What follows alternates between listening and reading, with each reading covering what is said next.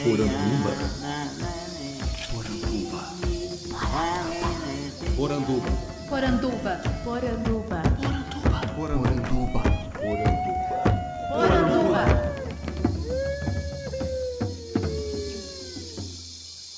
Bem-vindos à nossa Poranduba, o podcast sobre as histórias fantásticas do folclore brasileiro. Eu sou Andrioli Costa, colecionador de sacis, e serei seu guia. Nesse episódio, nós vamos dar continuidade a uma conversa que tivemos no programa passado. Para quem não lembra, nós entrevistamos quatro escritores que trabalham, de uma maneira ou de outra, com ficção folclórica. Mas afinal, o que é ficção folclórica? É sobre esse subgênero literário da ficção especulativa que eu venho falar para vocês hoje. Vamos lá? No fundo do mato virgem nasceu Macunaíma. Era preto retinto e filho do medo da noite. No fundo do mato virgem nasceu Macunaíma. Era preto retinto e filho do medo da noite.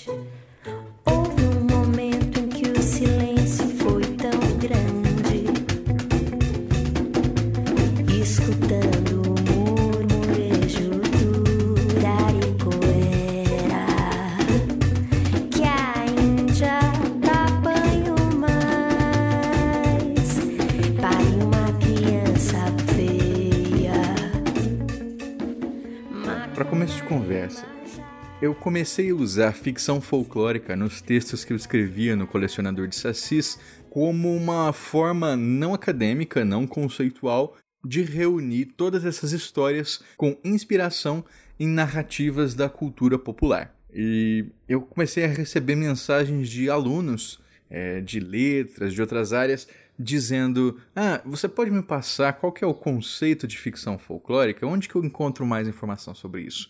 E na verdade não tem. Existiram várias tentativas de denominação daquilo que a gente pode entender como esse tipo de narrativa da qual estou falando.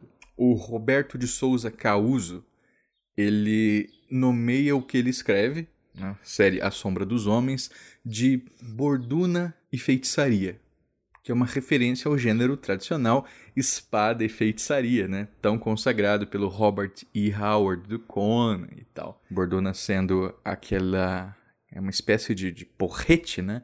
Que muitos indígenas brasileiros usam. E é borduna e feitiçaria porque ele está tratando ali de indígenas que tomaram contato com uma tripulação viking. Né?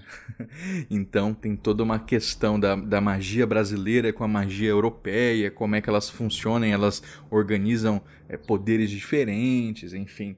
É muito específico né, para o que o Causo trabalha. Com alguma dificuldade, talvez a gente encontre mais alguém que a gente possa classificar como sendo um texto de borduna e feitiçaria, mas não serve para delimitar realmente um gênero, né?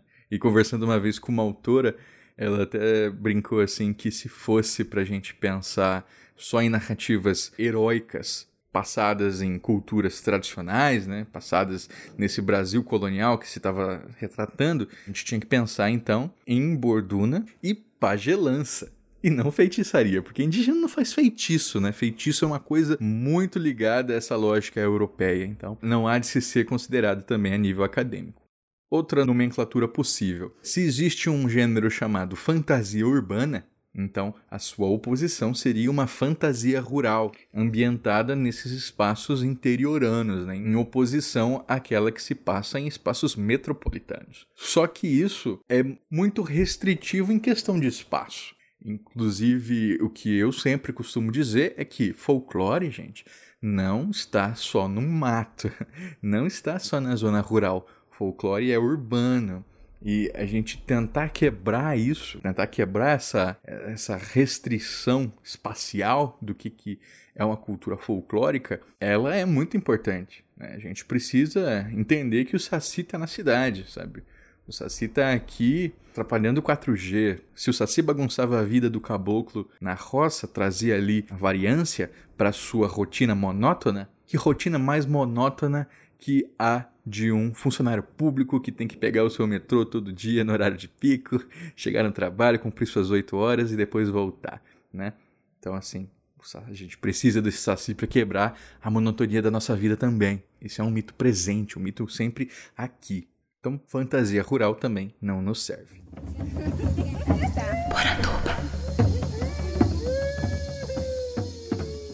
Uma outra tentativa de nomenclatura possível é a gente pensar numa ficção regionalista.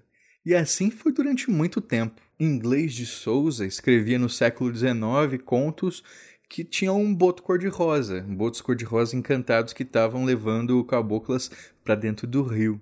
Não se entendia isso como fantasia. A mesma coisa com o nosso Simões Lopes Neto, escrevendo ali os contos do Negrinho do Pastoreio, do Boitatá. O que, que o Simões fazia? Ele traduzia em literatura as narrativas populares. Percebam, ele não estava registrando contos. Quem registra contos populares, quem registra mitos, quem registra lendas, são os folcloristas. É, o Simões ele estava ficcionando, a mesma coisa em inglês de Souza, a mesma coisa Monteiro Lobato. Mas quando a gente vai chegando nesse influxo do fantástico, não fica mais tão fácil de caracterizar. A Simone Saueressig, que escreve há mais de 30 anos fantasia aqui no sul do Brasil, ela contou numa mesa que a gente estava compartilhando agora na Feira do Livro, que o primeiro livro de fantasia dela chamada Noite da Grande Magia Branca, que foi publicado na década de 80, no começo da década de 80, ele foi é, discutido numa aula de literatura. E os alunos não conseguiam chegar nessa aula de literatura da universidade a uma conclusão de qual gênero pertencia o livro. E era um livro que, que se passava ali na região das Missões, se não me engano, e tinha a presença da Mãe do Ouro, e tinha a presença de outros seres fantásticos, e para Simone aquilo é claramente um livro de fantasia. Mas para a academia, eles estavam tentando encaixar aquilo num livro regional, num livro de ficção regionalista, e não estava cabendo, não estava atendendo alguns quesitos. Se passava naquela região, mas não era regionalista como um Simões Lopes Neto da vida, sabe? Algo para ser regionalista não basta simplesmente se passar em um determinado ambiente, porque se assim fosse, todas as obras né, que se passam em, em cidades não fictícias poderiam ser consideradas regionalistas, e não é assim, né? Então, essa dificuldade de classificação de nomenclatura realmente existia.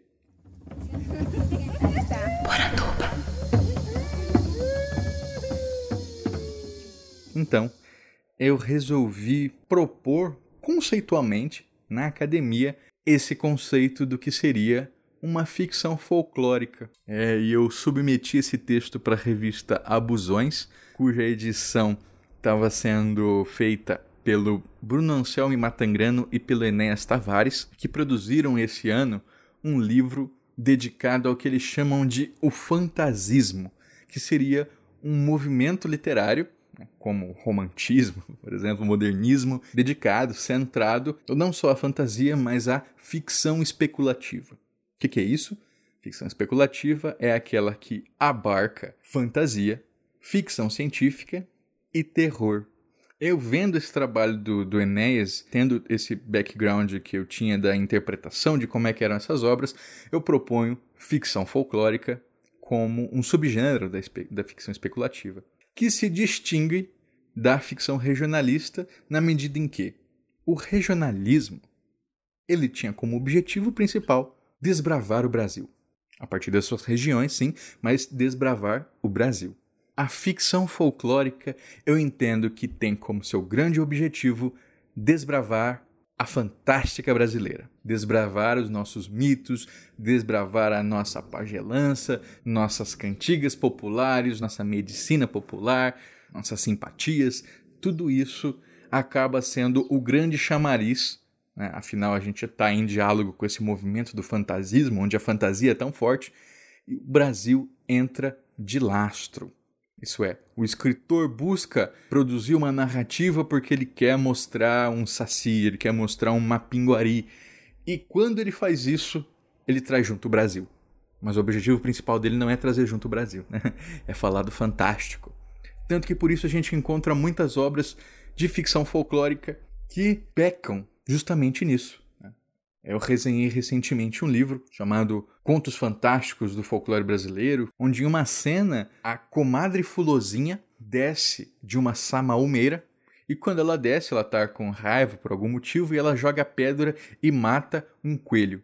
Ora, a comadre Fulozinha, ela é um mito da zona da mata do Recife, certo? A samaumeira, ela é uma planta da Amazônia. Não preciso nem falar do coelho, né? Porque assim, existem coelhos selvagens, é, lebres, principalmente aqui no sul do Brasil, né? Agora, na Amazônia, tinha tantos bichos para você derrubar, e aí você coloca coelho do lado de uma samalmeira, morto por um mito que é de Pernambuco. A gente sente a pobreza da pesquisa, o desnível do cuidado. Né? Então, se preocupa muito em criar uma criatura fantástica, interessante, e peca nessa outra parte.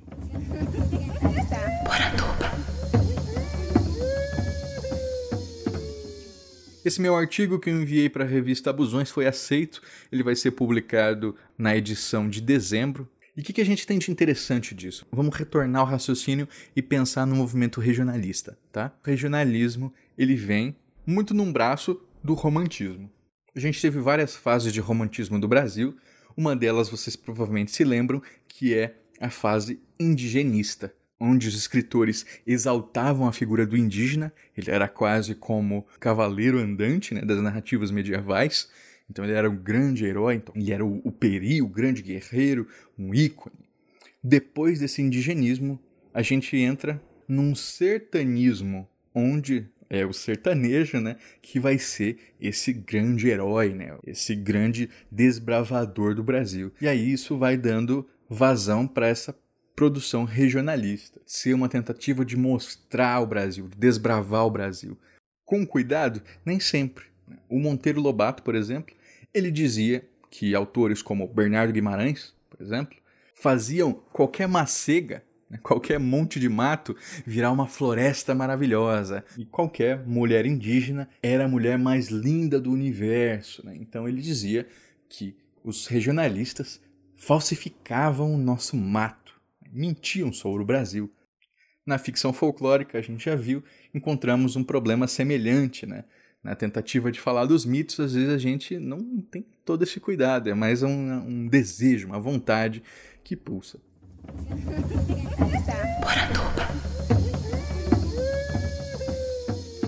Então, eu não fui o primeiro a usar o termo ficção folclórica. Eu fui pesquisar encontrei gente que usava isso em inglês, né? Folkloric fiction, mas para se referir a outra coisa. Né? Eles usavam folkloric fiction para se referir a contos populares.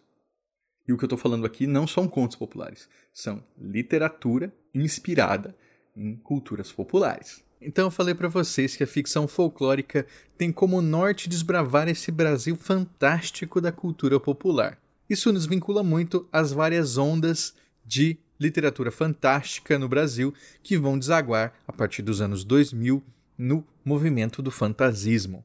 E é muito interessante perceber como que o folclore brasileiro está sempre de uma maneira ou de outra vinculado a isso.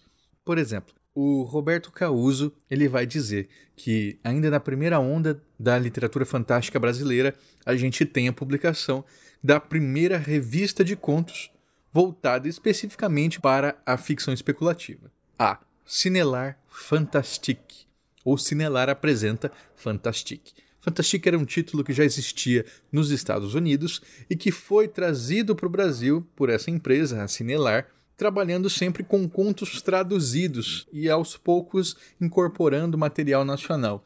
No primeiro volume havia um conto brasileiro e uma ilustração brasileira acrescentados ao material que já tinha vindo de fora. O conto era inspirada do Caboclo d'Água e a ilustração na Cuca.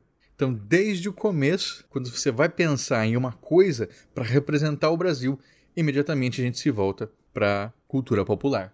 Um outro elemento interessante que eu descobri fazendo esse resgate histórico de onde a gente vai desaguar também nessa ficção folclórica contemporânea foi o Manifesto Antropofágico da Ficção Científica Brasileira.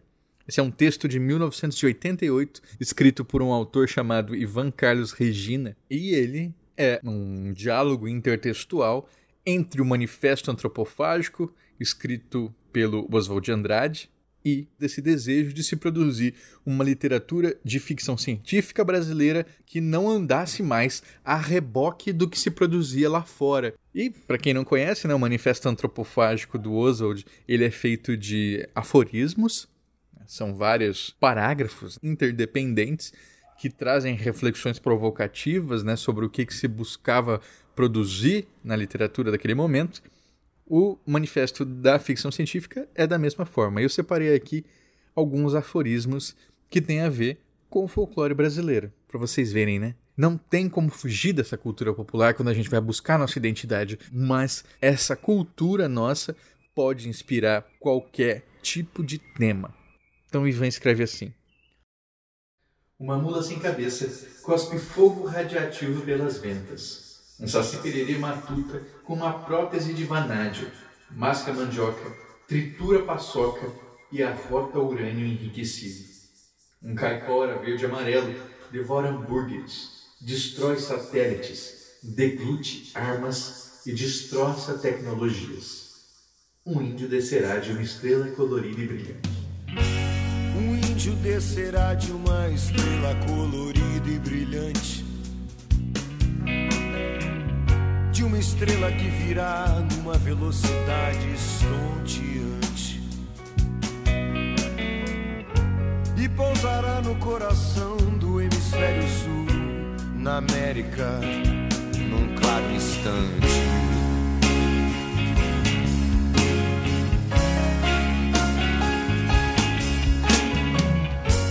depois exterminada a última nação indígena. Espíritos dos pássaros das fontes de água límpida. Mais avançado que a mais avançada das mais avançadas das tecnologias. Virá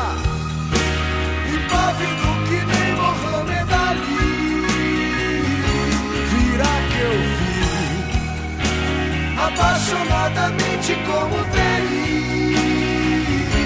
Virá que eu vi, tranquilo e infalível como Bruce Lee. Virá que eu vi, o axé do afoxefe do gigante. E aí, é claro que eu não trago todas as respostas, eu espero que muita gente responda a esse texto para pensar outras coisas e problematizar quais são os limites né, dessa ficção folclórica, mas é, é quando a gente vai entrando nos meandros assim que eu acho que as discussões vão ficando interessantes. Por exemplo, qual que é o nosso limite de criação quando a gente vai estar trabalhando com uma ficção folclórica? Limite de criação, isso existe, né? O ficcionista, ele não deveria ter a capacidade de não se prender a fato nenhum e simplesmente deixar fluir o seu desejo criativo? O que eu estou propondo aqui é uma reflexão sobre esse processo criativo. Ou seja, nós sabemos que folclore brasileiro ele não é muito trabalhado fora dos primeiros anos da escola. Isso é, a gente vive folclore fora da escola, lógico, né? Folclore são modos de vida, modos de sentir, pensar e agir, mas a gente não percebe isso. Ou a gente se percebe, considera como uma coisa menor, né? Uma coisa que fica na infância, uma coisa que fica na fazenda, que fica no mato, né? A gente acaba não tendo essa percepção do que, que é folclórico, do que, que é, do que, que caracteriza a nossa identidade e de como isso é importante e valioso.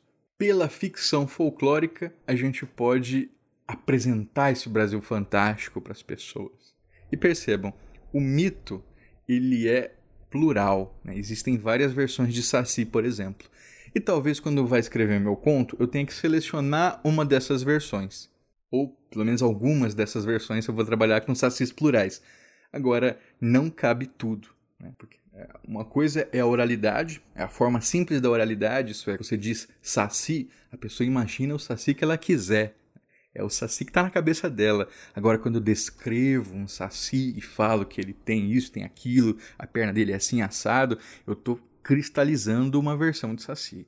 Isso é normal, faz parte da literatura. Todo mundo sabe o que é o saci, né? Agora, se eu for trabalhar com um mito mais desconhecido representativo de uma etnia indígena. As pessoas não conhecem. É capaz de que elas passem a conhecer por conta do seu trabalho. Então, assim, você vai distorcer aquilo a esse ponto, né? Ao ponto de ficar irreconhecível. Então, para que usar o nome de um mito que existe? Por que não criar uma criatura diferente? Eu notei uma estratégia muito frequente né, em quem trabalha com histórias inspiradas em folclore, que é o uso de filhos. Né? Em quadrinhos eu vi muito isso e recentemente é, vendo os jogos produzidos numa Game Jam brasileira, eu vi que muita gente estava trabalhando assim. Não era o Cobra Norato, era o filho dele, o Cobra Nonato. Não era a Yara, era a filha dela, a Niara. Por quê? Já que é o filho, ele podia pirar, ele podia colocar o Cobra Nonato como sendo um detetive particular, ele podia colocar a Niara como sendo uma criatura bem diferente.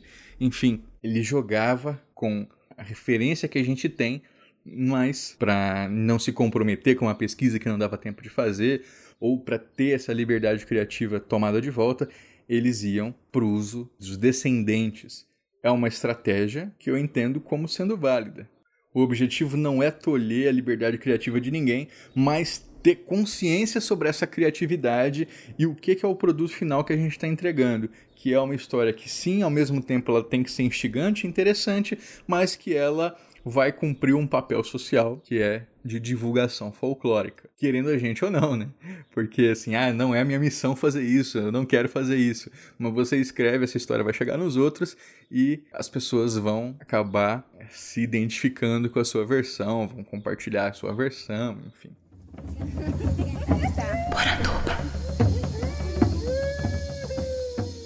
Sobre essa responsabilidade criativa que eu estava dizendo para vocês, eu vou trazer um exemplo que está acontecendo agora.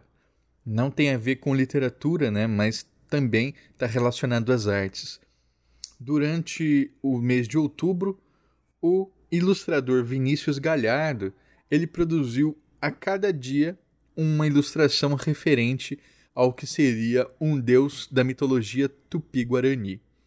E o Vinícius ele é muito talentoso, ele tem um traço bem marcante, né, que a gente reconhece com facilidade. E como exercício criativo, foi muito legal isso que ele fez. Inclusive, ele está tendo um catarse agora sobre contos tupi, enfim. É um cara que está pensando e se preocupando em explorar essa cultura indígena. Agora, quando eu olhei aquelas ilustrações, eu lamentei muito que não tivesse havido uma real preocupação em retratar os deuses tupi-guarani propriamente ditos. Né? Porque o que a gente vê ali é muita fanfic. Por exemplo, você encontra lá Ayangá, deus infernal do reino dos mortos. Infernal? Uma deusa indígena da poesia, como uma musa, Karamuru, o deus dragão. Deus dragão? Nossa, como isso parece Gandirô, o deus da noite bebedor de sangue. Se você procura no Google Gandirô, deus da noite, não sei o que, você vai encontrar sempre o mesmo trecho, o mesmo verbete, cuja única descrição é o deus tupi bebedor de sangue.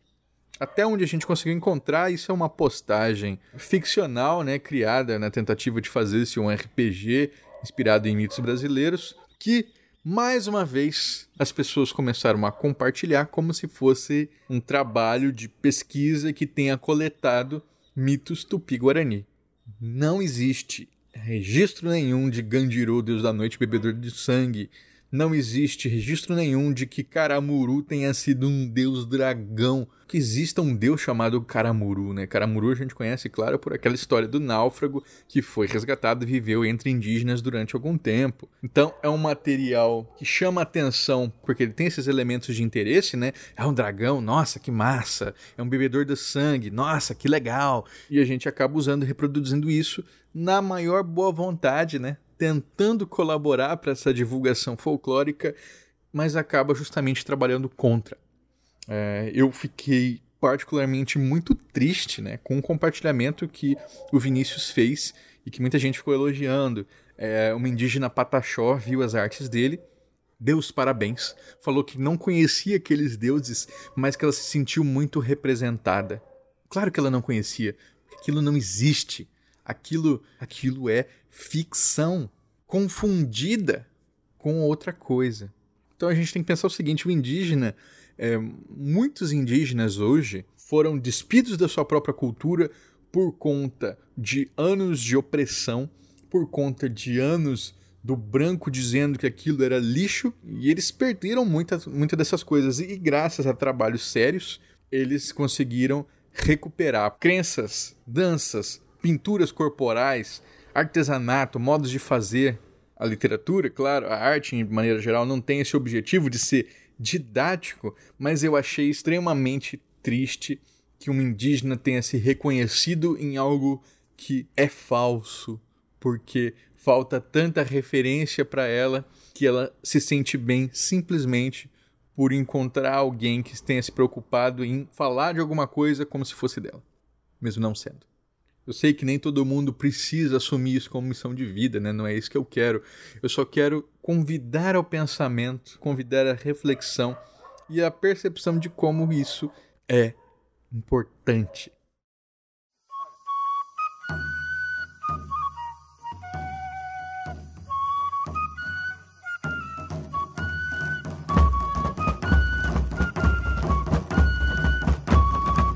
Gostou do programa? Eu espero que sim. Se gostou mesmo, faça como os nossos queridos apoiadores do padrim.com.br barra saci e do picpay.me barra colecionador de sacis. Graças a eles que a gente está aqui quase toda semana. Então, se você quiser ficar por dentro também, é só nos apoiar e fazer parte dessa poranduba. Muito obrigado, Ana Lúcia Mereger, Carolina Mancini, Daniel Burle, Daniel Freire, Débora Dalmolin, Gianni Macagnan, Diego Capuano, Douglas Rainho, Euclides Vega, Felipe Rafael, Josi Silva, Ian Fraser, Jânio Garcia, Coi, o Maicon Torres, o Michel Ronan, o Rafael Joca Cardoso, o Ricardo Santos e o Roberto Silva. Obrigado, pessoal. Vocês ajudam a tirar o folclore da garrafa. Quero convidar vocês também a fazer o download de um trabalho muito legal que eu tive o prazer de capitanear, que foi o e-book Saci Pererê, resultado de uma collab. um trabalho que surgiu espontaneamente, né, a partir de uma conversa nossa lá nas lives do Folclore BR Somando Visões. Os artistas fizeram ilustrações inspiradas em alguns dos depoimentos de Saci Pererê, resultado de um inquérito organizado pelo Lobap, que completa 100 anos de publicação este ano, de 2018, e eu diagramei essas páginas trazendo um trecho do relato e a imagem do lado para vocês verem quantos sacis diferentes a gente encontra nesse livro. Ficou muito bacana, o download é gratuito e tá aqui no link para vocês. Esse podcast foi editado por mim, Andrioli Costa, o colecionador de sacis. Acesse colecionadordesacis.com.br. Um abraço e até semana que vem. Macuna